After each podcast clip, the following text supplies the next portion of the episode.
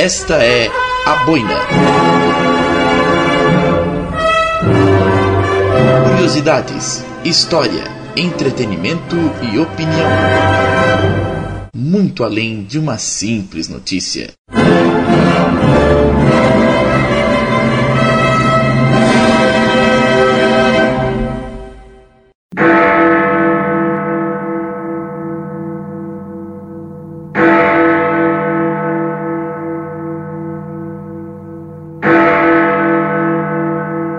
Tá ouvindo o sino? É. Tá na hora. Vocês sabem que sino é esse, né? Vocês sabem de que lugar que eu tô falando, né? Acho que não preciso mais nada. Roda a vinheta!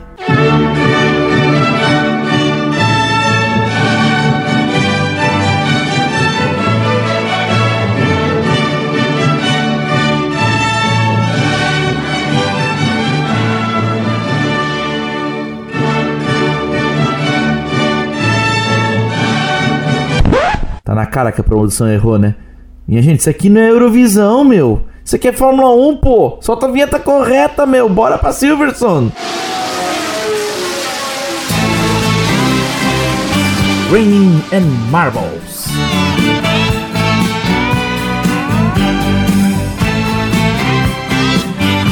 Fórmula 1 e afins. Sem frescura.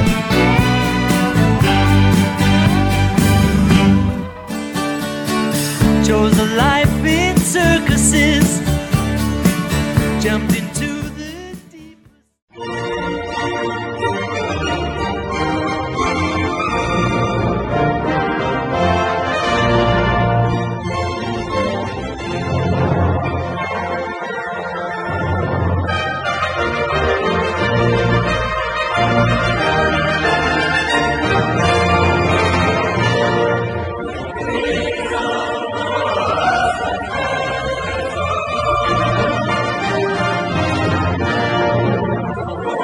Muito bem, senhoras e senhores, beleza? Saudações a todos e à vontade. André Bonomini aqui mais uma vez para estarmos juntos em mais um Granny and Marbles, falando sobre Fórmula 1, contando sobre Fórmula 1, di- digerindo sobre Fórmula 1, em mais uma edição especial do nosso podcast, trazendo aí os comentários da última temporada, da última prova do Mundial 2021.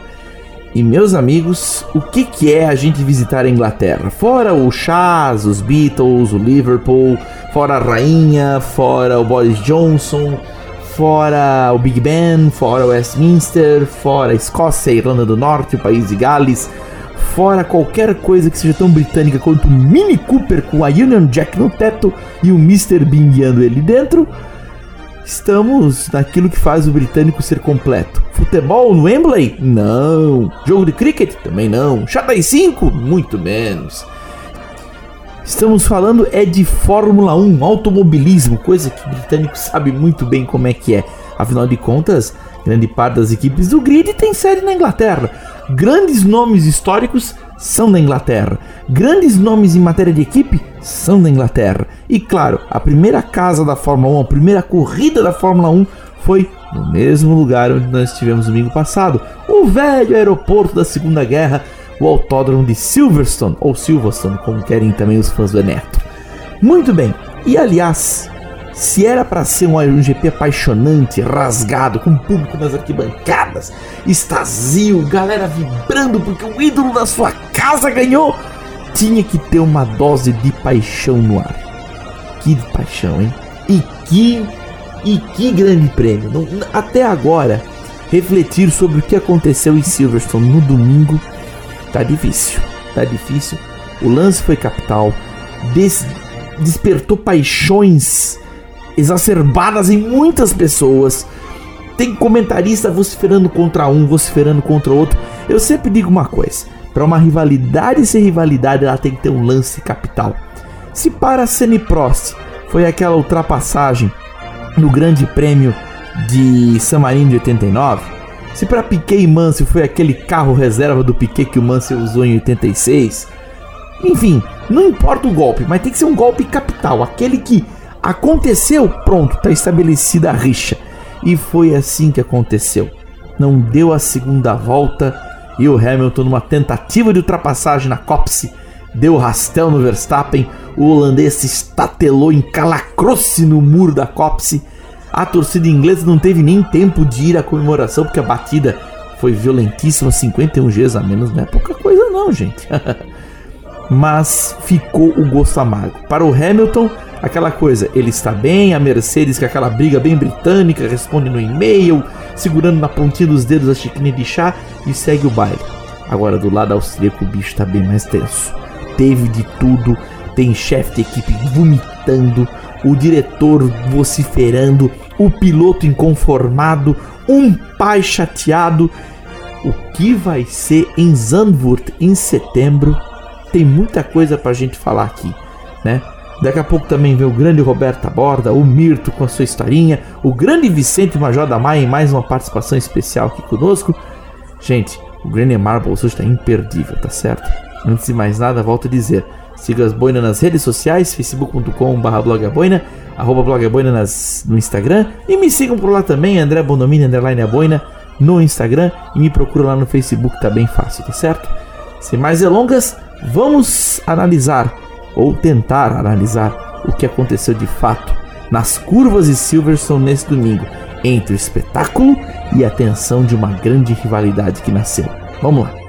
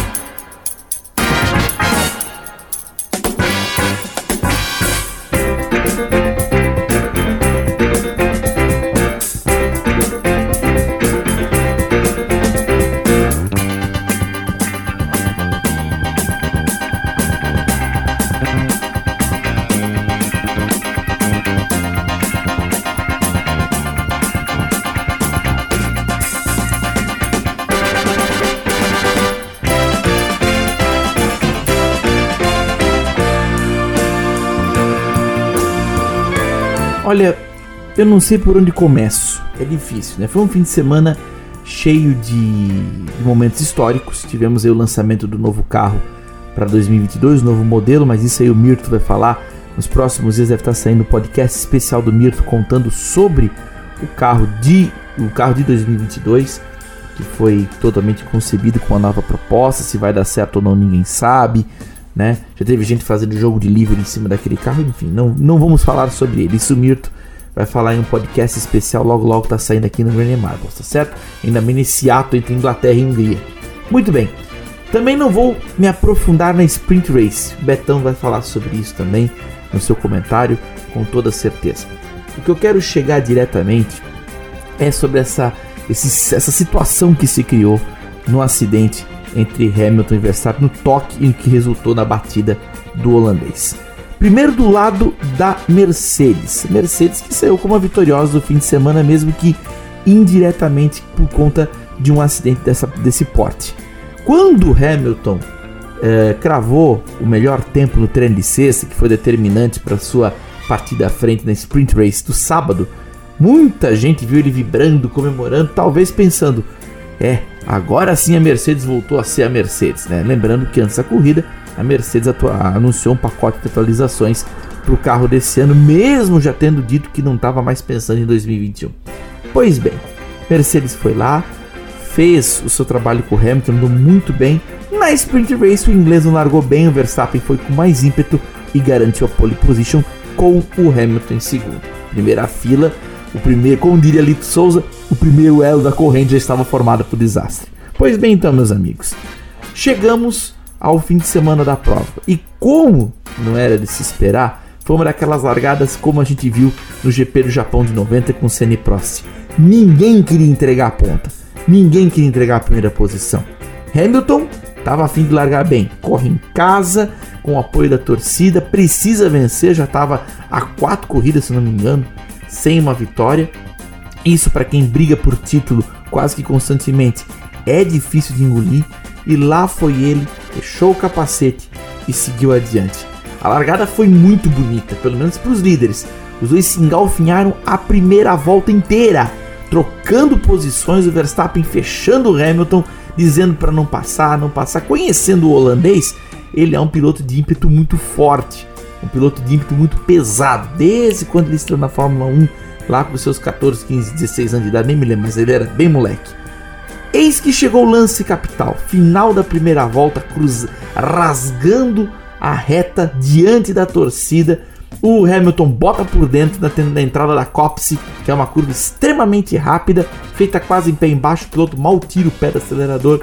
O Verstappen, que não é de entregar a posição, muito menos uma posição para o lado de fora, toma um toque e sai rodando sem pneu, né? Porque pegou uma ponta do bico no, na roda traseira direita do Verstappen. Aquilo ali foi o suficiente para tirar o ar do pneu, tirou ele do rodado.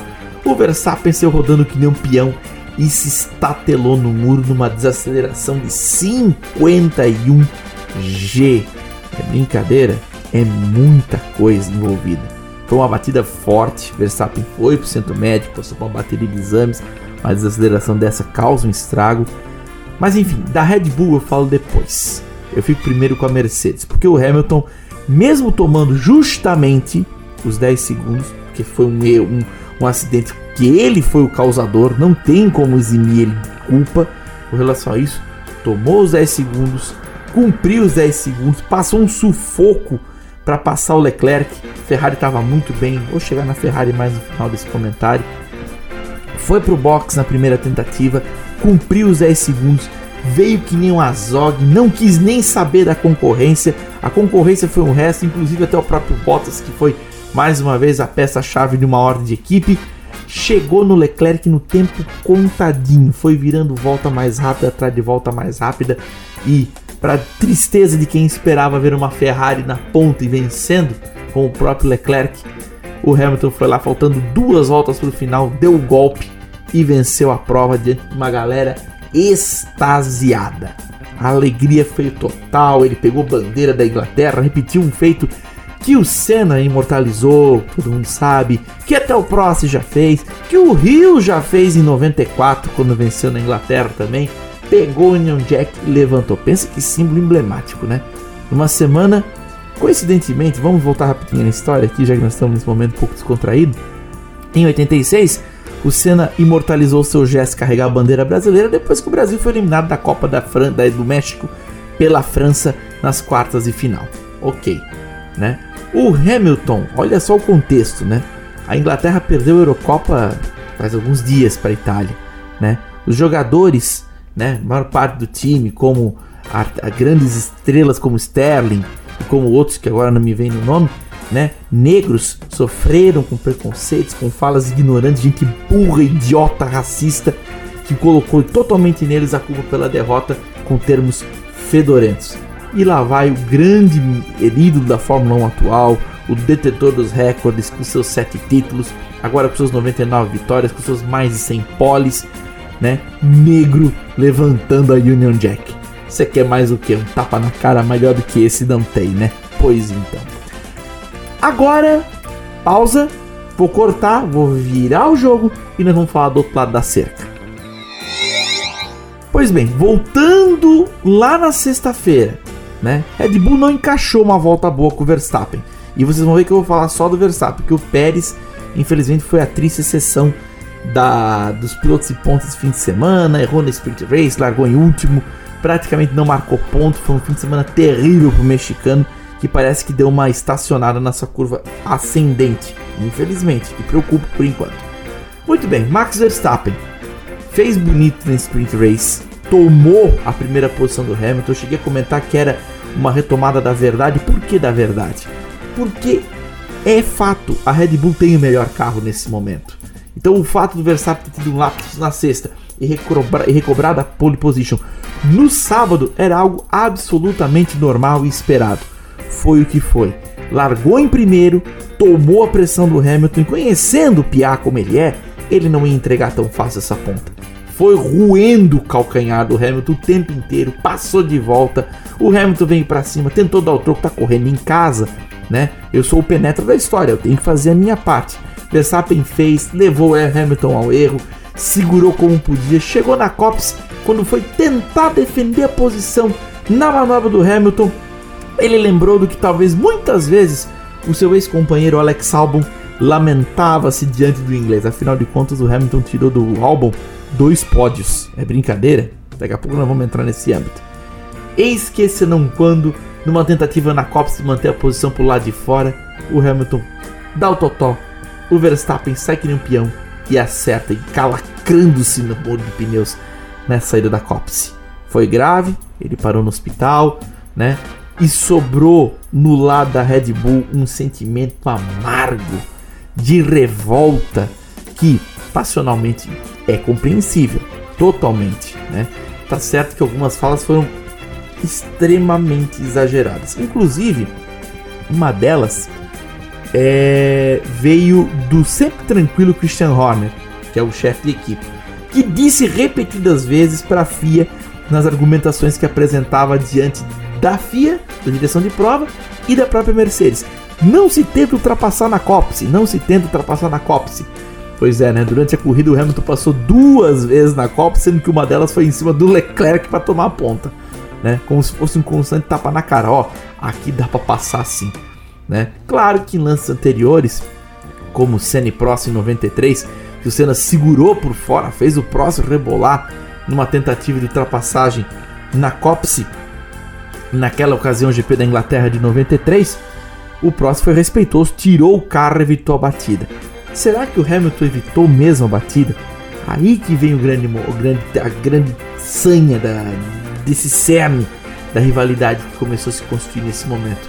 O Max Verstappen saiu para o hospital, só foi falar alguma coisa ainda lá no hospital, né? Afirmando que o Hamilton foi desrespeitoso ao comemorar uma vitória nesse tipo, desse jeito.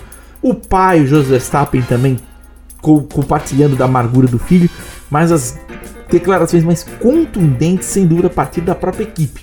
Entre eles o Christian Horner, como eu falei há pouco, né? E também o Helmut Marko, que é o diretor, que soltou os cachorros sem olhar para o lado. Diz que foi sujo, foi irresponsável, enfim.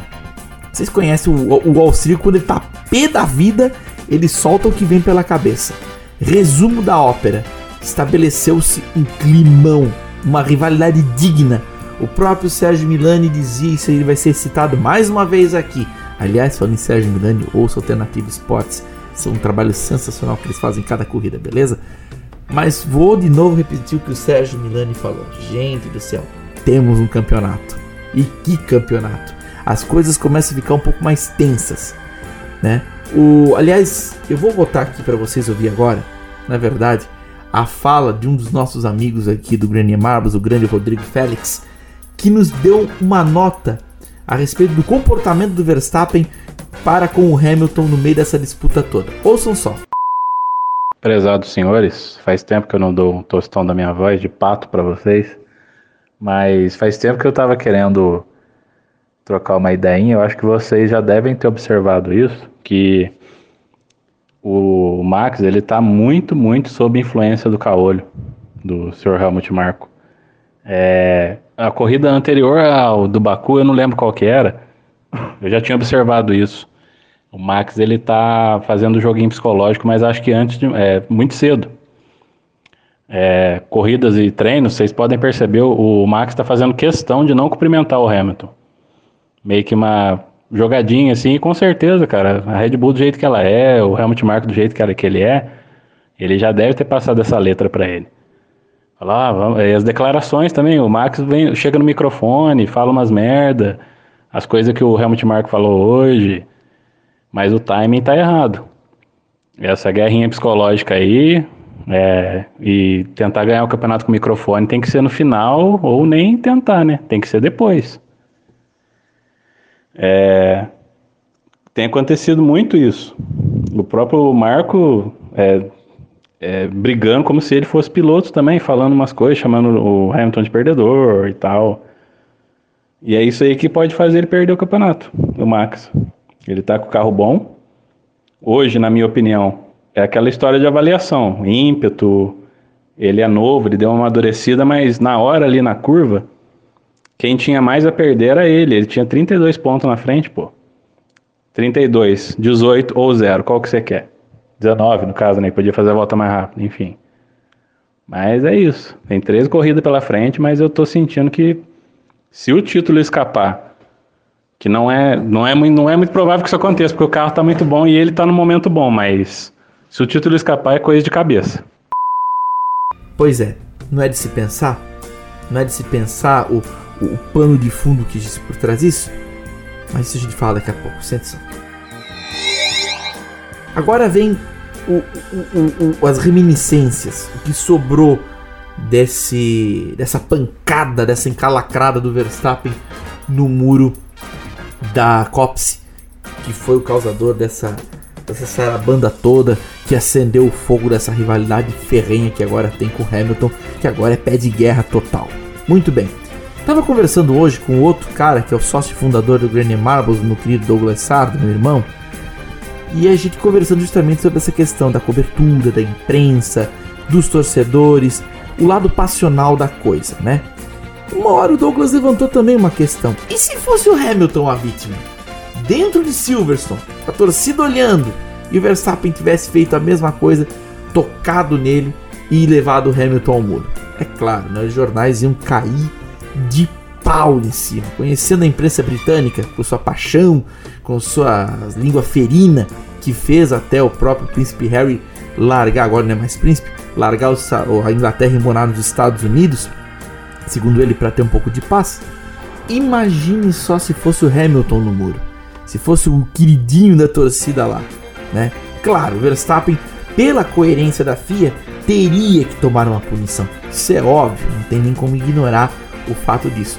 Agora, imagine só o que seria a, a paixão correndo no ar, né? Mas não, é o Verstappen.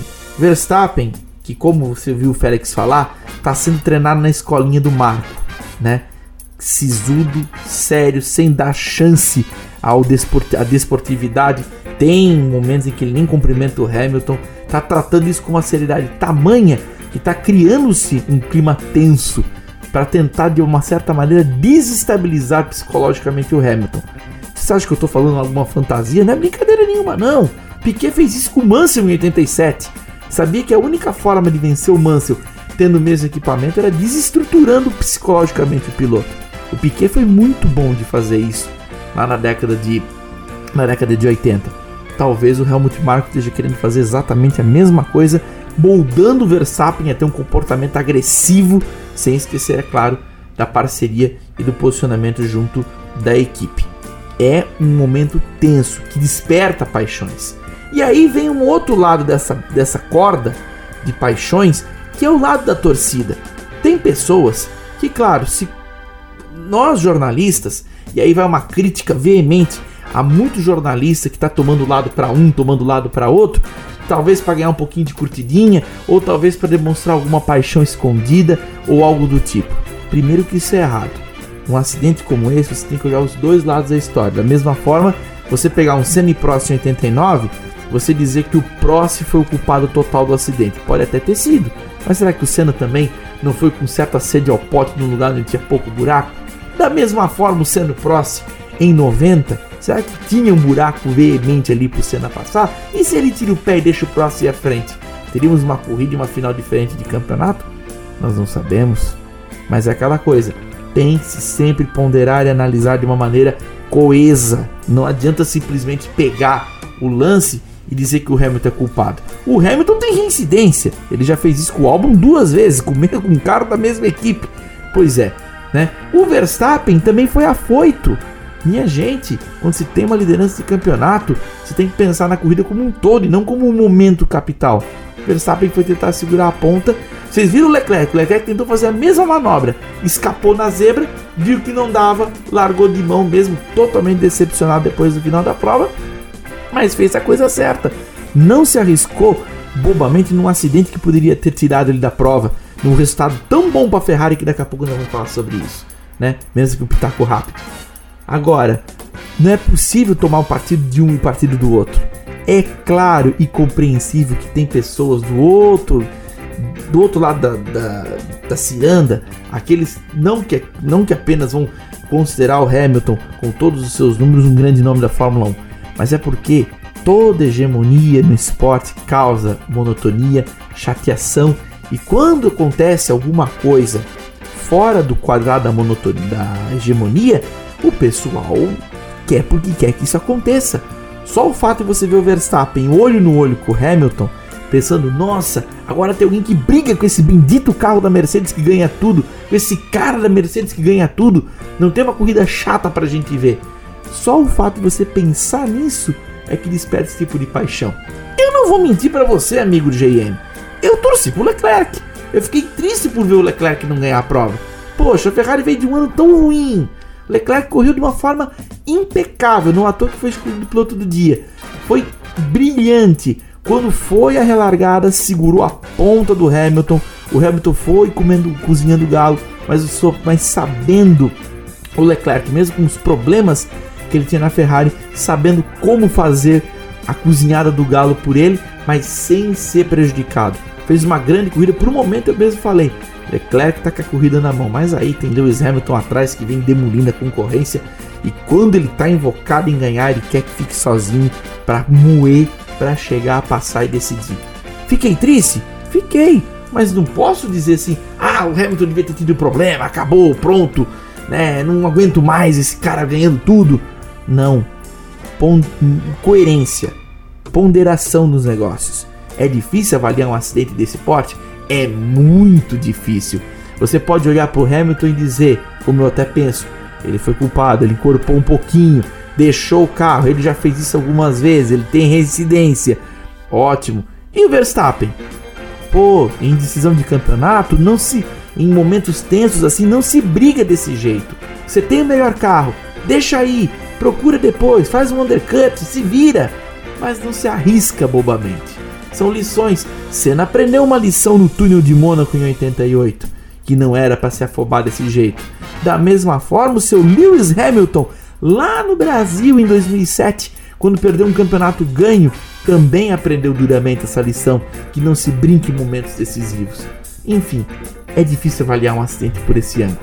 Que ele criou uma situação toda, criou. E mais uma vez eu digo, fico preocupado com o GP da Holanda. GP da Holanda vai ser uma demonstração veemente da passionalidade do torcedor holandês. É só pegar o que aconteceu na Áustria. O holandês transformou aquilo num estádio de futebol em Amsterdã. Gente laranja para todo lado, fumaça, gente cantando Supermax para lá e para cá. É só pegar o que aconteceu na Áustria. Parecia que você estava em Amsterdã, vendo um jogo de Ajax contra PSV. Não é brincadeira, gente. O holandês é apaixonado. Aliás, aliás, falando de apaixonado, tem que ser apaixonado por aguentar um time que já perdeu duas Copas do Mundo. Mas enfim, não vem ao caso. Enfim, estou preocupado. Vai ser um clima bem. E assim, nós temos ainda no campeonato mundial, só para gente ter uma ideia da coisa, nós temos ainda Hungria e Bélgica até chegar na Holanda. Temos duas corridas, ou seja, muita coisa dentro dessa rivalidade pode acontecer. Se preparem, cenas dos próximos capítulos, hein? Que vão. Ah, e antes de eu acabar esse comentário, Betão numa conversa off topic, vamos dizer assim, falou para mim assim: "Eu tenho medo de uma coisa, André. Eu tenho medo do payback". É, quando a gente fala payback, é tenso. Na NASCAR tem muito disso. Vingança. Já pensou se Verstappen em uma dessas curvas da vida não acha o pneu do Hamilton e faz a mesma coisa? Não quero acreditar que vai acontecer. Mas, como diria Galvão Bueno, uma coisa que até estava prevista no filme. Vamos aguardar. Bom, antes de passar a peteca pro Betão, vamos falar rapidinho da Ferrari que me deixou muito feliz ver essa corrida do Leclerc. O Leclerc que às vezes tem esses surtos assim de criança, vamos dizer assim, decepcionada quando ele comete algum erro. Fez uma corridaça, ele mesmo disse que se entregou 200% para manter a primeira posição, sem sombra de dúvida. Foi um grande desempenho do Charles Leclerc. nesse grande prêmio da Inglaterra, merece os louros. Os- Chegou um momento que a Ferrari estava 1-2. Há quanto tempo que a Ferrari não dava um 2? Né? Apenas o Sainz ter tido um pit stop tão desastroso que o empurrou fora de qualquer possibilidade de marcar pontos mais preciosos para o campeonato. Uma pena mesmo, né? Foi por causa desse pit stop que acabou na sexta posição, poderia ter terminado até mais acima, ter terminado à frente do Bottas. Aliás, o Bottas foi o grande beneficiado com todos esses lances, tanto da do pit stop do, do Sainz, como do pit stop do Norris, que tirou o Norris do pódio. Ele poderia ter chegado num ótimo terceiro lugar, estava fazendo uma grande corrida. Esse que é o único piloto que pontuou em todas as provas da temporada, o Lando Norris. Muito bem, Hamilton, Leclerc, Bottas, Norris, Ricardo, Sainz, Alonso, Lance Stroll, marcando pontos aí para Aston Martin. O Alonso, que apesar de sétimo foi um dos grandes nomes do fim de semana, né? Lá chegou na mesma posição que largou o Alonso. Nono lugar para Esteban Ocon, os dois carros da Alpine pontuando. E Yuki Tsunoda salvando a AlphaTauri de um fim de semana desastroso na décima posição. Enfim, são essas as minhas linhas, os meus apontamentos. Tá na hora de eu então passar o bastão pro meu querido gaúcho, o herdeiro de Leonel Friedrich, Betão Taborda e os seus comentários acerca da transmissão, da prova, do acidente, também ia falar do acidente e muitos outros detalhes aí do Grande Prêmio da Inglaterra. Fala, Betão.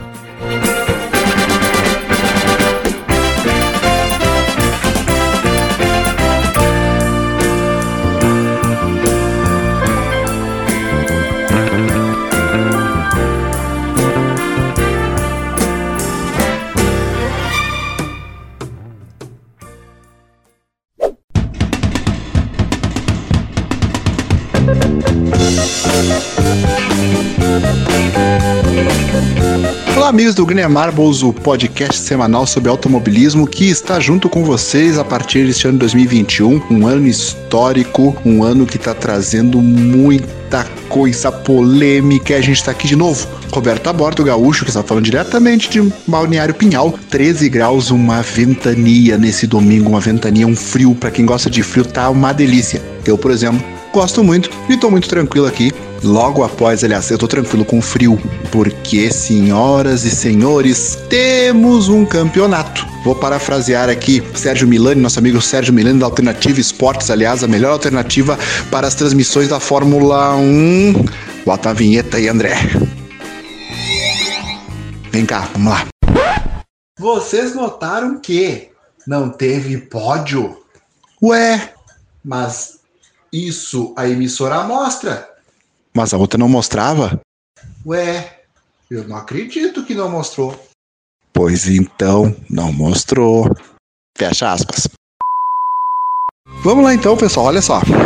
Grande Prêmio da Inglaterra, Silverstone, um final de semana totalmente atípico. Foi o primeiro final de semana com a Sprint Racing. Eu, sinceramente, ainda não formei opinião sobre Sprint Racing. Uh, é um formato de classificação novo. Eu achei que a corrida, a mini corrida, a Sprint Racing, vamos dizer assim, foi uma corrida bacana, movimentada, até achei que ia ser menos. Porém, o domingo provou que talvez a Sprint Racing seja um pouco desnecessária, vamos dizer assim. Não vejo ainda o encaixe total dela no, no, formato que a Fórmula 1 tem aí há muitos e muitos anos, né? Desde 1950, com várias modificações. Né? Tivemos já questão de treino no domingo, já tivemos duas sessões de treinos válidas, já tivemos sessão de treino liberado com uma hora liberada, tivemos sessão de tempo com 12 voltas para cada um, tivemos sessão de tempo no sábado com volta lançada. Enfim, eu sou um defensor dos disputas de treinos que a Indy fazia nos anos 90. Pega o treino de sexta, define os grupos. A Indy até usava a classificação do campeonato, não usava né, o treinamento da sexta-feira, né? Mas pega-se o treino de sexta, dá o primeiro treino livre liberado. No segundo treino livre, define-se os tempos para os grupos no sábado. No sábado é ter que criar alguma coisa aí, a parte do show da Liberty de separar os grupos. Os carros classificados na posição ímpar num grupo, os carros da posição par no outro grupo cria-se algum tipo de sorteio, algum tipo de métrica, enfim, para que no sábado, duas sessões de 20 minutos, o primeiro grupo vai para a pista, 20 minutos, saem, vamos lá, quatro, cinco, acho que três até. Eu acho que três seria bom. Mais 20 minutos no segundo grupo, sai mais três, ficam seis. 5 minutos de intervalo, 15 minutos para os seis irem para a pista e definirem o grid, os seis primeiros colocados, e os outros dois grupos, no meu ponto de vista, misturavam os tempos e faziam o restante do grid. Minha opinião. A Sprint Race no sábado foi movimentado, Max Verstappen largou muito bem por dentro, largou pegando fogo até no, no, no freio dele dianteiro esquerdo, mas venceu a prova e Lewis Hamilton foi segundo. Ok, tudo certo, tudo bem, acho que só teve a rodada do Valtteri Bottas no final, teve a escapada do Sérgio Pérez que o prejudicou para domingo, e isso é um dado muito importante, que é o meu grande medo. Daqui a pouco essas provas, que vão ter mais duas a princípio até o final do ano, uh, se tornem locais burocráticos. Largou, depois que largou, vão ficar em fila indiana, porque pode arriscar, como aconteceu com o Sérgio Pérez, de uma escapada, uma disputa de posição, tu perder totalmente o fio da meada para domingo. Com a escapada do Pérez, por exemplo, ele acabou tendo que largar do box na tarde, na tarde de hoje lá em Silverstone, na Inglaterra. Agora, como que as equipes vão verificar isso? Não sei. Eu ainda estou em dúvida. Até pelo seguinte, a grande questão que a Fórmula 1 vem trazendo da sustentabilidade, principalmente da redução de custos, a Sprint Race vai contra, né? Vamos ser sinceros, são mais 100 km em ritmo de corrida no final de semana. Eu ainda não tomei decisão, eu não vou ser nem contra nem a favor. Eu quero ver mais até o final do ano. Quero olhar todas as três que estão definidas até o final do ano. A outra seria em Monza e a outra será, seria ou será em Interlagos. Vamos ver como é que vai ser para os próximos finais de semana. Vinheta. Pois bem, chegamos no domingo e aí, neste domingo, nós vimos o que pode ter sido, digamos assim, a fagulha que faltava no local, no ambiente que estava cheio de gás, que sabia que em algum momento iria explodir. A gente sabia que em algum momento iria acontecer. Largada, Max larga na frente, Hamilton não desistiu e eis que na Copse, uma das curvas mais rápidas do atual calendário, acontece o toque e o choque. Minha opinião, minha opinião, tu tendo praticamente uma prova de vantagem em pontuação no campeonato, tu tendo o melhor carro da temporada até agora, tu estando em um local onde tu vai conseguir ultrapassagem, Silverstone não é ruim de ultrapassar, tem asa aberta, tem questão de pit stop ainda para fazer. Eu acho que o Verstappen foi no mínimo, vou chamar de otimista. Poderia chamar de infantil, poderia chamar de inconsequente, Poderia. Ah, mas você está defendendo o Hamilton. Não, não estou defendendo o Hamilton. Tanto é que a punição de 10 segundos, não, meu ver, está correta. Pela consistência de punições que a FIA vem aplicando nas últimas corridas. Agora voltem uma casa e voltem ao Green Marbles podcast da semana passada do Grande Prêmio da Áustria, onde nós falamos sobre a incoerência das punições, o show de punições. Lá, das três, duas, ao meu ver, não eram motivo de punições. Como lá se puniu, tinha que ser punir aqui com Hamilton, e na mesma linha, 10 segundos, ok. Coerência nas punições, perfeito. Agora, o Hamilton fez algo que a gente já viu muito na história. Nesse momento, a questão do Hamilton ali era muito mais psicológica do que de resultado. E deu tudo certo para Lewis Hamilton. Deu tudo certo. Ele tirou, vamos dizer assim, o Max da sua frente, física e mentalmente. A batida do Max, inclusive, foi muito forte.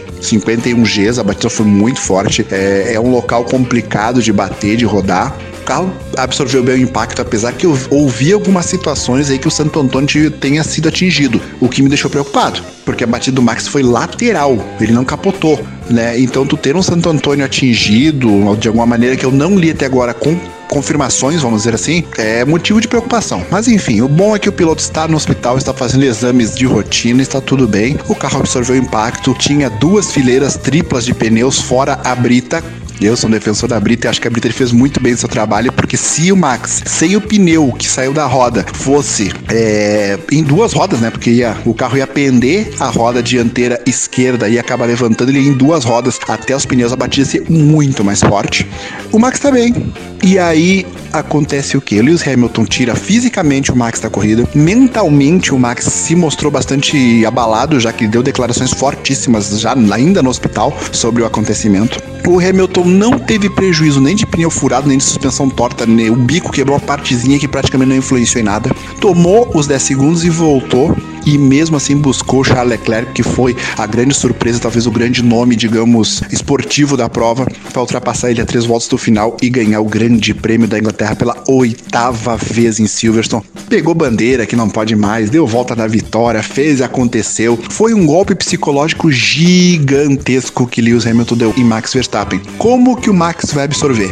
Algumas coisas. Vou pegar algumas citações que eu ouvi durante o final da corrida e à tarde. Uma das coisas que mais me preocupa realmente é o que a gente chama na NASCAR de payback. É, Sérgio Milani foi muito feliz é, num dos seus comentários, o grande Sérgio Milani da Alternativa Esportes, uh, onde na Holanda vai ser muito preocupante o, o, Hamilton ter que ser muito inteligente quando chegar em Zandvoort, que o Zandvoort volta esse ano pro calendário e aparenta que a torcida holandesa é muito passional e poderemos ter alguns problemas não só na pista, mas também fora dele com Lewis Hamilton lá em Zandvoort. Mas vamos voltar para a pista que é onde a gente precisa fazer. Minha opinião, portanto, é puniu-se porque seguiu-se uma coerência, mas eu acho que o Max poderia sim ter evitado o acidente por tudo isso. Antes da corrida, Christian Horner poderia, ou até talvez fez, Max, se tem dividida de curva, não divide, espera, tu tem vantagem, não briga, desce na pista, abre asa, mas infelizmente o Max caiu na armadilha mental de Lewis Hamilton, como já aconteceu em vários e vários e vários lugares, a gente já viu Senna fazer isso, nós vimos Prost fazer isso, já vimos Piquet fazer isso, já vimos Schumacher fazer isso, já vimos Alonso fazer isso. Então, não é novo. Não tem nada, nada de novo no mundo da Fórmula 1 desse tipo de situação. Não é surpresa. Para mim não é surpresa, não aconteceu nada que, que a gente não possa avaliar como novo. Lewis Hamilton deu um golpe psicológico em Max Verstappen e isso é fato. No geral da prova, a prova pós, já que teve uma, uma, uma bandeira vermelha logo após o acidente, para ajustar toda a barreira de pneus, para tirar o carro com segurança, pedaços de fibra de carbono e tudo mais. A corrida voltou, na largada Charles Leclerc era o líder e se manteve assim durante um bom tempo, mesmo com algum problema possivelmente elétrico na Ferrari. E o Lewis Hamilton pagou os 10 segundos, voltou, buscou o Leclerc, beleza, show de bola, vitória. Mas a prova em si, tecnicamente, ela foi muito, muito, muito tranquila. Acho que a na largada acabou dando uma, uma arrefecida nos pilotos. O que, que ficou claro? Lewis Hamilton versus Verstappen.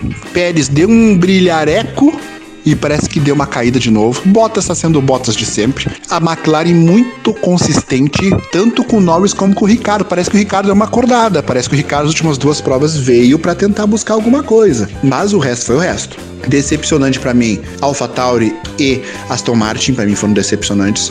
A Williams, apesar de ter feito uma boa classificação com o George Russell, e o Russell perdeu três posições devido aos problemas que teve na Sprint Racing, mas me chamou muita atenção também a consistência da Williams perante a Alfa Romeo. A Alfa Romeo tá assumindo, digamos assim, a vice-lanterna do campeonato que é da Haas hoje. A Haas não mudou, não tem que fazer, a Haas nem vai investir.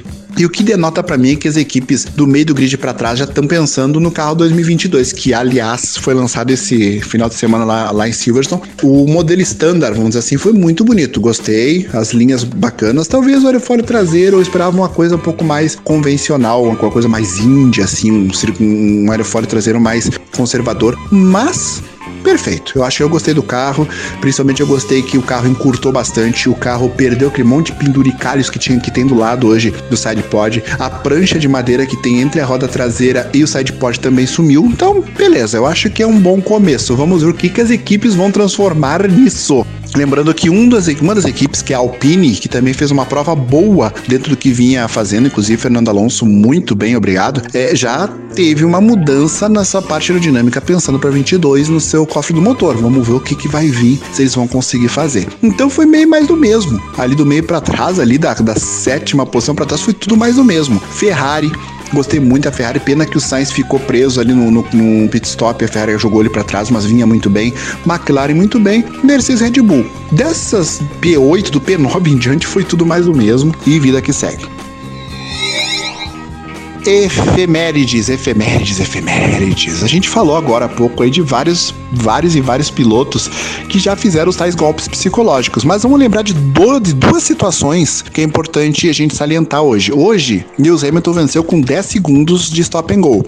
Michael Schumacher em Montreal 98 venceu também com 10 segundos stop and go e Ayrton Senna venceu em Interlagos 93 também com 10 segundos stop and go. Então não é nada novo também para a categoria. Uh, curiosamente a Liberty colocou no começo da prova, naqueles, naqueles lápis de, de momentos de curvas, a disputa Senna-Prost 93, o Senna com a McLaren Ford e o Prost com a Williams Renault muito mais rápida que a McLaren. E curiosamente na Copse aparece aquela famosíssima fechada do Senna para com o Prost e o Prost não conseguiu passar. Vejam só como são as coisas. É impressionante como o, o mundo da Fórmula 1 do automobilismo vai se repetindo. Outra situação, falamos também num acidente semana passada do Mauro Baldi com o Johan Mas lá na Cines em, em Porricá, muito parecido com esse. A única diferença é que o Mauro Baldi foi junto com o Johan Mas, né? E nessa o Hamilton se salvou. E a derrota, vamos dizer assim, do Charles Leclerc, não é uma derrota. Pelo que a Ferrari vem produzindo, amigos do Guilherme Marbles, foi uma grande, um grande desempenho, mas lembrou muito o que aconteceu com o Damon Hill lá em Hungaroring em 1997. Ele acabou perdendo no final, com um carro com algum tipo de problema, mas acabou perdendo a corrida e estava com, realmente com, com um ar bem triste, mas gosto muito do que eu tenho visto Charles Leclerc esse ano. Além disso, Lando Norris também tá num momento espetacular, renovou o contrato com a McLaren, acho que fez o melhor para ele, sim, renovou o contrato, tá com o carro na mão, a equipe a seu lado, a torcida inglesa parece estar comprando a, a situação de ser ele o cara substituir Lewis Hamilton, que já está aí com 36 anos, logo logo vai parar, e ele ser a nova estrela inglesa, apesar de George Russell talvez seja o substituto do Hamilton, acho que a grande estrela inglesa ao seguir o campeonato mundial de Fórmula 1 será Lando Norris. E para terminar, pessoal, para terminar é o seguinte: uh, a gente deu um, um toquezinho no começo aí da, da, da transmissão, no começo do podcast. Eu estou muito surpreso com o que aconteceu nesse final de semana com o novo canal do automobilismo no Brasil. No, no sábado, a corrida da Fórmula Truck foi cortada para a entrada do noticiário, que é o noticiário âncora, vamos dizer assim, de audiência da, da Bandeirantes, mas eu acho que a coisa poderia ter sido um pouquinho mais suavizada. Foi cortado, de, cortou, pá, acabou. Hoje, devido à bandeira vermelha, que alongou, obviamente, a transmissão da Fórmula 1, uh, não foi transmitido o pódio. E aí vem a grande situação que a gente precisa comentar aqui no Grêmio Marbles Podcast. A questão toda não é o fato de não transmitir o pódio, a questão toda não é o fato de uh, a gente ficar tendo que procurar aplicativo, internet e escambau. A questão toda é uh, cumprir com o que foi dito no começo da temporada. Eu lembro que houve uma euforia gigantesca quando a troca da Globo pela Bandeirantes, onde a Bandeirantes ia mostrar tudo, pré-racing, pós-racing, comentários, mesa redonda, aqui o pódio passa, isso a Band mostra. Isso a Band mostra. Eu fico com pena, na verdade, eu fico com. Não vou dizer pena, eu fico preocupado é com os profissionais, fico preocupado com o Sérgio Maurício, fico preocupado com o Reginaldo Leme, que hoje, no começo da, da transmissão, inclusive, é, mandou um saudade à minha ex, né? Mandou um saudade à minha ex, né? Amigos da Globo, enfim. Eu fico preocupado com esses profissionais. Nós estamos aqui para trazer para vocês informações, para trazer a nossa opinião, para a gente também se divertir um pouquinho, mas eu fico um pouco preocupado. André, Milton, todos os amigos do Green Marbles Podcast. As coisas não estão acontecendo como prometiam acontecer. O pré-racing do Bahrein já se transformou em um pré-racing muito mais curto. Hoje mesmo uh, o pré-racing não foi de meia hora. Teve duas entradas comerciais que inclusive já estavam causando alguma irritação na mídia social. Durante a prova, principalmente na bandeira vermelha, houve, digamos assim, uma falta de sintonia de transmissão. Muitas vezes as coisas ficavam soltas no ar. E nessas horas a gente sente muita falta do eu e Reginaldo Leme estamos há 40 anos nessa estrada. E nós lembrávamos quando estávamos aqui em Silverstone 1988, quando Maurício Gugelmin fez uma excelente prova, dizia que o lado escuro e o lado claro tinha que ficar no lado escuro, porque o lado claro era a grama, o lado escuro era o asfalto, que era só isso que eu enxergava. Sentimos falta de Galvão Bueno hoje para segurar a peteca na hora da bandeira vermelha. Infelizmente, o fato é esse. E é hora da gente, pelo menos, eu não vou criticar a transmissão. Vamos deixar bem claro, eu não estou criticando a transmissão, mas vamos deixar bem claro uma situação. A mudança prometida não está ocorrendo. A gente está voltando para o patamar que nós tínhamos e sempre tivemos, que, vamos lá, não era ruim. Havia muitas coisas e o, a grande crítica que havia à Rede Globo na época era não transmitir treinos oficiais ao vivo e não transmitir o pódio. O treino oficial, a Bandeirantes continua, continua mostrando. Show, lindo, ponto pra Band.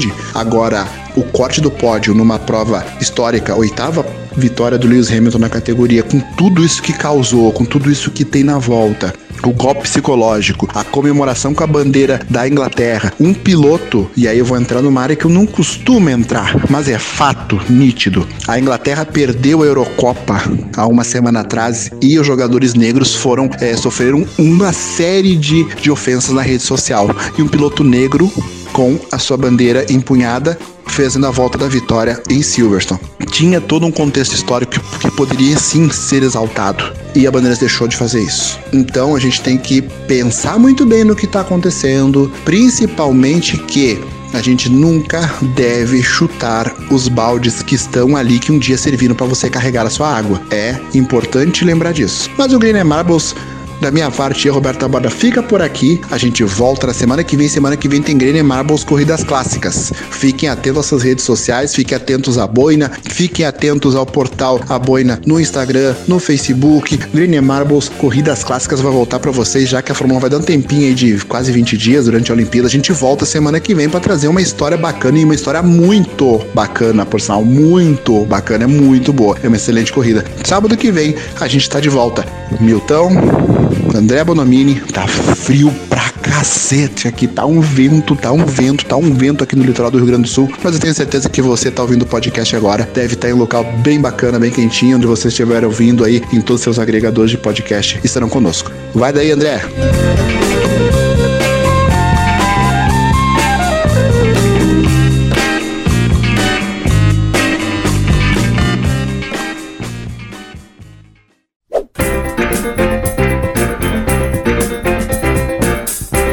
Esse é o Grande Marbles Corridas Clássicas. Lembre-se mais uma vez, facebook.com.br blogaboina e arroba blogaboina no Instagram. Você encontra também todo o conteúdo do Grande Marbles anterior no, no blogaboina.com.br, onde você encontra também muita coisa legal. História, curiosidade, entretenimento.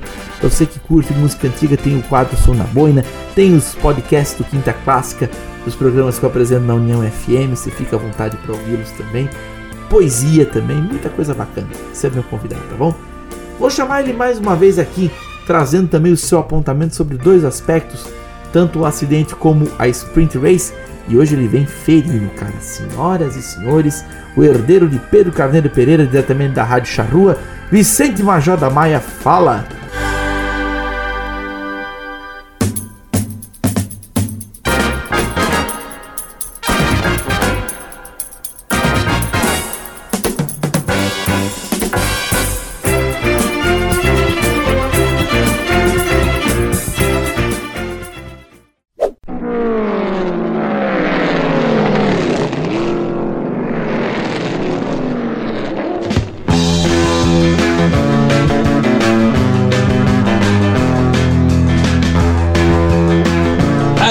Adversários, nós tivemos muitos na história da Fórmula 1.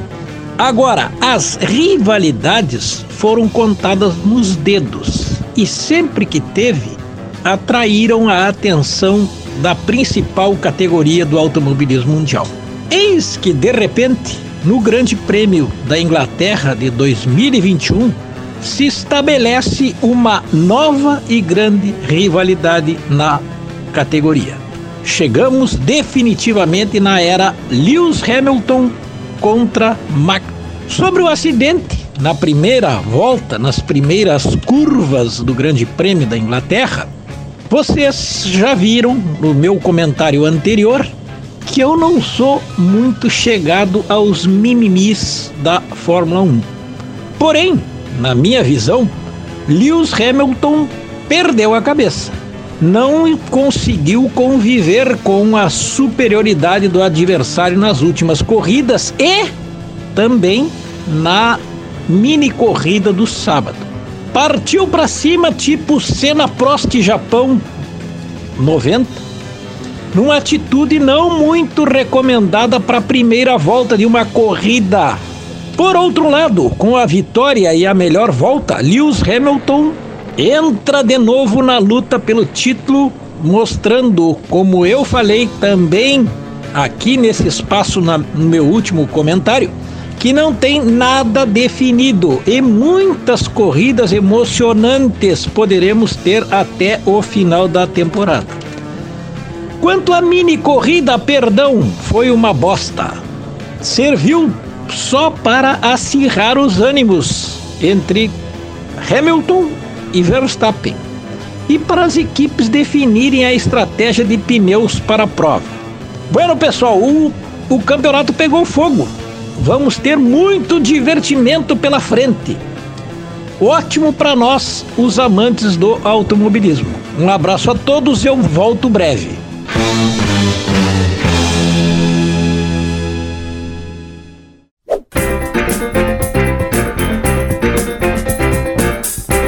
Que beleza, hein? Esse, esse jeito classudo do Vicente, hein? Nossa, dá pra notar que o cara tem muita história pra contar. Esse aí deve ter vivido muito. Antes de passar a bola pro Mirto, queria fazer um pequeno apontamento aqui a respeito da transmissão da Bandeirantes, cara. Que o Betão falou há pouco no comentário dele, né? Gente, vamos começar a cumprir com as coisas. Bom, se bem que em matéria de Bandeirantes, vamos ser bem direto aqui, curto e grosso, tá? Uma emissora que às vezes tá vendendo o almoço para comer a janta por conta de baixos índices de audiência, não na Fórmula 1, mas na programação como um contexto geral, sempre tem que apelar pro Datena para puxar um pouco mais audiência para cima, porque tem muito brasileiro que adora uma bacia de sangue, vamos ser bem sinceros. Então, tá na hora de se cumprir com o combinado. Nesse ponto de oferecer conteúdo restrito e todos os lances da, desde a primeira volta até o pódio, vou dizer uma coisa para você, a TV Cultura com o Jefferson Kenny e o Rodrigo Matar tá matando a pau. Não é à toa para mim que hoje eu vou dizer aqui com toda certeza, o Jefferson é um dos melhores, se não o melhor narrador de esporte automotivo do momento. Que me desculpe o seu Sérgio Maurício, não é legal ficar forçando bordão. Essa coisa de patrão ali, massa bruta aqui. Agora eu não pensei que o Verstappen virou Bragantino, chamar ele de massa bruta. Essa coisa de ficar forçando bordão é uma coisa ruim, é uma coisa chata, fica piegas, né? Essa coisa de vem no capricho, vem no capricho, eu duvido que isso seja do próprio Sérgio Maurício, né? Bordão para qualquer locutor esportivo, qualquer pessoa, nasce naturalmente. Ele não nasce de uma circunstância de você montar uma um discurso para você aumentar a emoção. Isso aí me chateia um pouco. Isso é uma parte que o Sérgio Maurício tem que se policiar. E outra coisa, como o Taborda falou ali durante a bandeira vermelha, faltou conteúdo para encher peteca. Contar história, ninguém explorou isso, principalmente o Reginaldo Leme do lado. Pede para ele contar história, né? E eu quero acreditar que tanto o Sérgio Maurício, quanto o Regi, quanto o Max Wilson se preparam para as provas, com conteúdo, não só com relação à ciência da prova, mas também com relação a números, estatísticas, histórias, porque é isso que o pessoal quer ouvir. Aí volta a falar da cultura. Seu Jefferson Kern tá de muitos parabéns. Desculpa estar aqui falando dele no meio de uma crítica, não deveria. Só o Jefferson merece muito uma resenha, porque, cara, quando você vai esperar desde os tempos do seu Theo José Wad de ouvir conteúdo da Indy, tipo falando de referenciais históricos, né? Você ouvir falar de novo de Rick Mears, Mike, Mario Andretti, AJ Foyt, ouvir falar de, é, por exemplo, chefes de equipe mortos como Jim Truman, o Pat Patrick, o Paul Newman, gente de outros, assim, referenciais históricos, é, referenciais de conteúdo, outros, de, outras visões da prova. É assim que você conquista audiência. Você oferece o prato técnico sem ser difícil e não inventando bordão e forçando uma coisa popularesca que não funciona. Dá tempo da Band ajustar os parafusos. Tá aproveitando o bom momento de ter uma temporada forte consigo para ganhar audiência. Mas não é forçando bordão, não é fazendo médiazinha curta e grossa e não é indo para a corrida sem se preparar que vai conseguir fazer coisas e bons trabalhos. E outra, pódio, isso a Band não mostra. Cuidado, o pessoal pega no pé. E falando em história, muita história, senhoras e senhores, vamos voltar agora a um momento da década de 90 na voz do nosso contador de história favorito, histórias, historietas e coisas do tipo. A voz é de Milton Rubinho. Fala.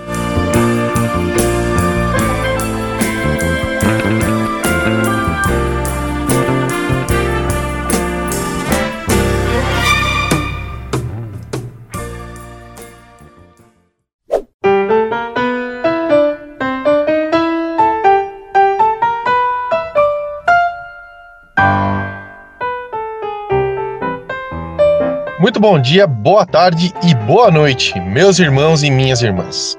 Volto eu, Milton Rubinho, mais uma vez aqui para um novo Histórias, Historietas e Coisas do Tipo.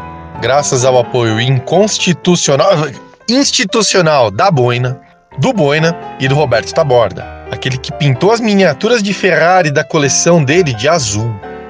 E hoje voltamos aos anos 90, 1992 mais precisamente. E ao mesmo palco da última prova de Fórmula 1, Silverstone, que já tinha sido chamado de Silverstone, homenagem informal a Ayrton Senna da Silva, mas que de 91 em diante tinha outro dono, o atrapalhado coração de leão, o homem do bigode grosso, aquele que, segundo Piquet, tinha mau gosto para mulheres e esportes, Nigel Ernst James Mansell. Que belo e pomposo nome para aquele que por tantas passou e que tinha sido personagem, inclusive, do último programa. Mas voltando, 1992, Inglaterra. Hooligans. Cena Rave, música eletrônica. BTCC, com aquela final maravilhosa de Cleland com Soper e Tim Harvey. Soper goes through to fourth position inside the Vauxhall. And Harvey's right behind. Harvey's attacking Cleland. There's Harvey, there's Cleland. So has stayed ahead, but Soper is ahead of the Vauxhall.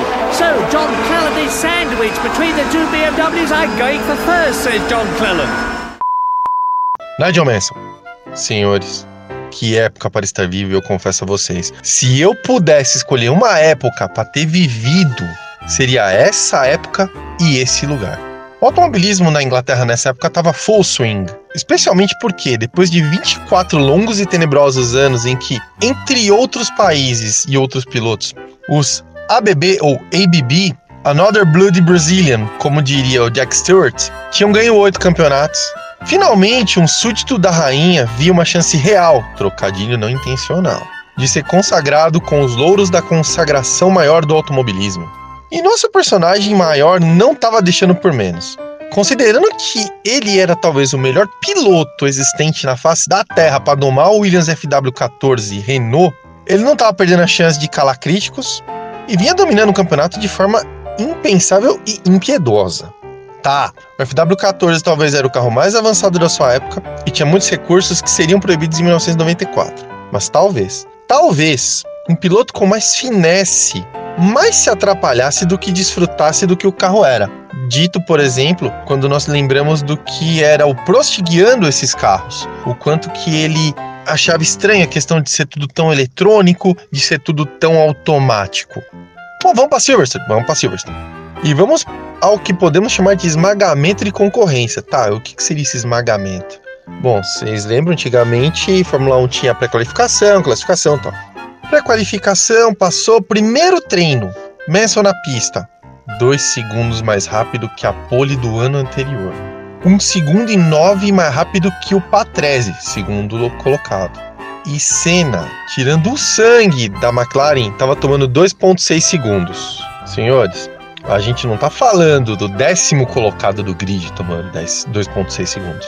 A gente tá falando do Ayrton Senna, campeão do ano anterior, com o carro da equipe campeã do ano anterior, tomando 2,6 segundos, estando na terceira posição do grid. Tem noção do que é isso? Como destaques dos treinos, Andrea Moda fora já na fase de pré-qualificação. Oh, really? Pois é, nenhuma novidade. Zanardi foi substituir o Christian Fittipaldi na Minardi? Não se classificou. E no sábado, lembrando, antigamente os treinos da Fórmula 1 contemplavam sexta e sábado sendo treinos classificatórios, então os tempos do sábado em teoria valeriam. Só que caiu uma bela de uma chuva no sábado, então ninguém ia conseguir baixar os tempos da sexta. Beleza. E o Mansell enfiou 6 segundos no Ayrton na chuva nesse treino do sábado debaixo de um pé d'água. Digno de Londres. Tá, vamos pra corrida?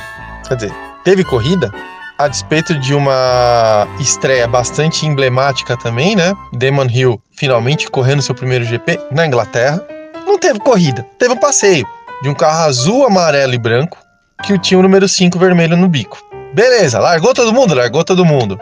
Mansell, primeira volta em cima do Patrese, 3.2 segundos. Segunda volta, 5.9 segundos. Terceira volta, 7.9 segundos. Quarta volta, 11.8 segundos de vantagem. Oitava volta, Novo recorde da pista oficial com tanque praticamente cheio. Décima volta, 20 segundos em cima do segundo colocado. Pensem, na décima volta, se fosse o regulamento hoje da Fórmula 1, ele poderia basicamente, considerando parada de pit super rápida e o tempo que a gente tem de perda no pit lane por conta da velocidade limitada. Na décima volta ele podia parar, trocar os pneus e voltar basicamente na frente do Patrese. No mínimo ia voltar side by side. Senna vinha ali em terceiro, Patrese em segundo, brigando com o Brando de Benetton Ford e Senna vendo, bom, a corrida é longa, não vou inventar de fazer muita coisa. Mora eu passo o Brando. Passou. Até a caixa de câmbio quebrar e deixar ele na mão. E o Brando em terceiro. Schumacher, que já tava botando as manguinhas de fora nessa época, se engalfinhou com Stefano Modena de Jordan e Yamaha, mandou o italiano para fora da pista e, mesmo com todo esse encalacro, chegou em quarto. Mas na boa, o povo não tava nem aí com isso. O importante era o Night vencer na corrida.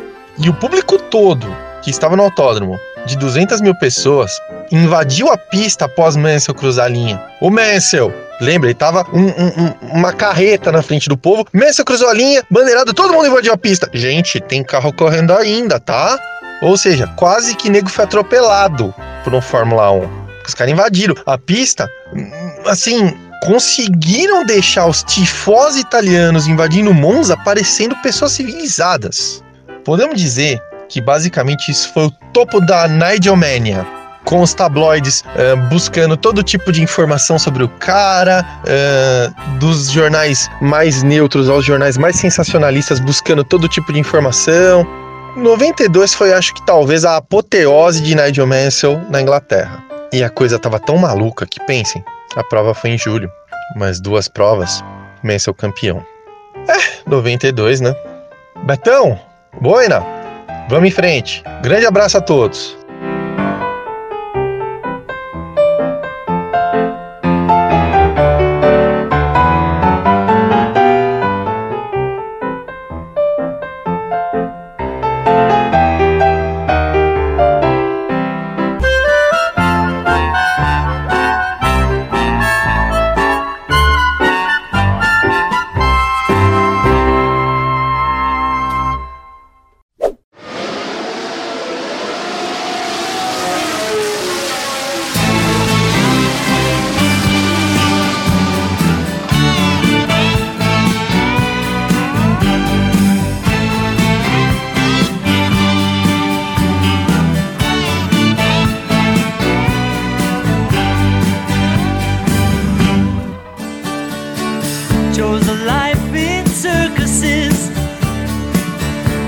Meus amigos, que podcast foi esse? Dá pra sentir a tensão no ar, né?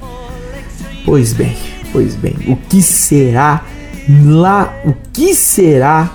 Gente, anota na sua agenda, 1 de agosto, 10 da manhã, lá em Budapeste, no Hungaroring, o que vai ser esse GP da Hungria pós-Inglaterra, pós-batida, né? O que vai ser se pega, porque dependendo dos dois, vai se achar espaço para passar em um Garoring. Olha que é difícil passar lá, mas vale a pena e nós do Grande Marbles vamos estar atentos para todos os lances do Grande Prêmio da Hungria lá depois do dia 1 de agosto. Vocês sabem que o nosso comentário sai um pouquinho depois da semana, depois a gente já respirou, baixou um pouco a poeira, certo? Enfim, só nos resta aguardar e, claro, ficar aí sempre atento aos conteúdos da Boina. Em breve tem Granny Marbles, corridas clássicas também aqui no portal. Tem também o, conteúdo no blog aboina.com.br. Segue a Boina também nas redes sociais, facebook.com.br blogaboina, blogaboina no Instagram também. Fique à vontade para nos procurar, eu, o Mirto, o Betão, o Vicente, estamos todos juntos aí, portanto. Contando aí com o comentário do grande Betão Taborda, histórias de Mirto, Pessegueiro Rubinho. Esse foi mais um Grande Marbles que volta em breve no Grande Prêmio da Hungria. E esperamos nós calmos, tranquilos ou talvez com a adrenalina lá em cima, esperando as imprevisibilidades de uma nova rivalidade. Lewis Hamilton e Max Verstappen. Tomara que tudo acabe bem. a gente se vê na próxima. Um gira só para você, um forte abraço e até o próximo Grande Marbles. Tchau, tchau.